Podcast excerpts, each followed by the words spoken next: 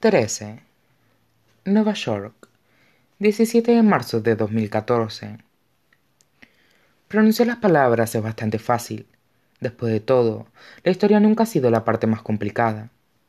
Es un secreto que ha intentado compartir en innumerables ocasiones, con Isabel y Remy, con amigos extraños, y cualquiera que se dignara a escucharla, y todas las veces, ha sido testigo de cómo sus rostros perdían toda expresión, y se quedaban en blanco, de cómo las palabras flotaban frente a ella como humo antes de desvanecerse. Pero Henry la mira y la escucha.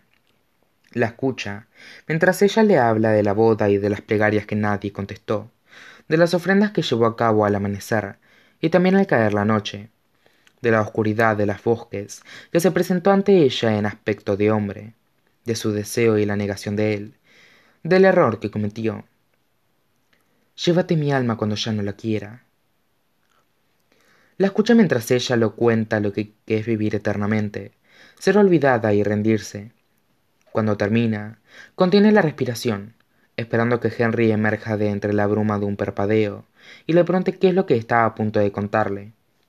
En cambio, él entorna los ojos de un modo tan peculiar que ella se da cuenta, con el corazón desbocado, que ha oído cada palabra.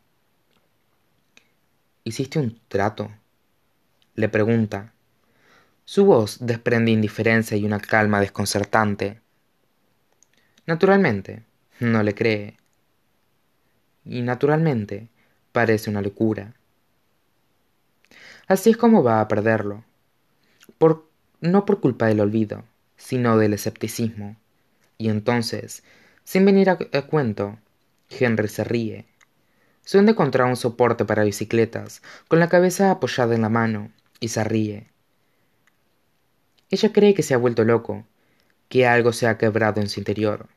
Cree incluso que se está burlando de ella. Pero no es la clase de risa que acompaña una broma. Es demasiado frenética, demasiado jadán, jadeante. Hiciste un trato, repite él. Adi traga saliva. Oye, ya sé que parece... Te creo. Adi parpadea, confundida de repente. ¿Qué? Te creo. Dos pequeñas palabras, tan inusuales como me acuerdo de ti, y deberían ser suficientes, pero no lo son. Nada tiene sentido, ni Henry ni esto.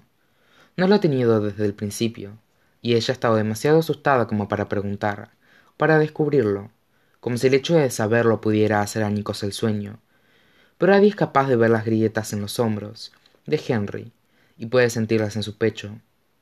¿Quién eres? quiere preguntarle. ¿Por qué eres diferente? ¿Por qué te acuerdas de mí cuando nadie más puede? ¿Por qué me crees cuando te digo que hice un trato? Al final, solo le pregunta una cosa. ¿Por qué? Y Henry se aparta las manos de la cara, Levanta la mirada hacia ella con los ojos verdes resplandeciendo intensamente y dice, porque yo también hice uno.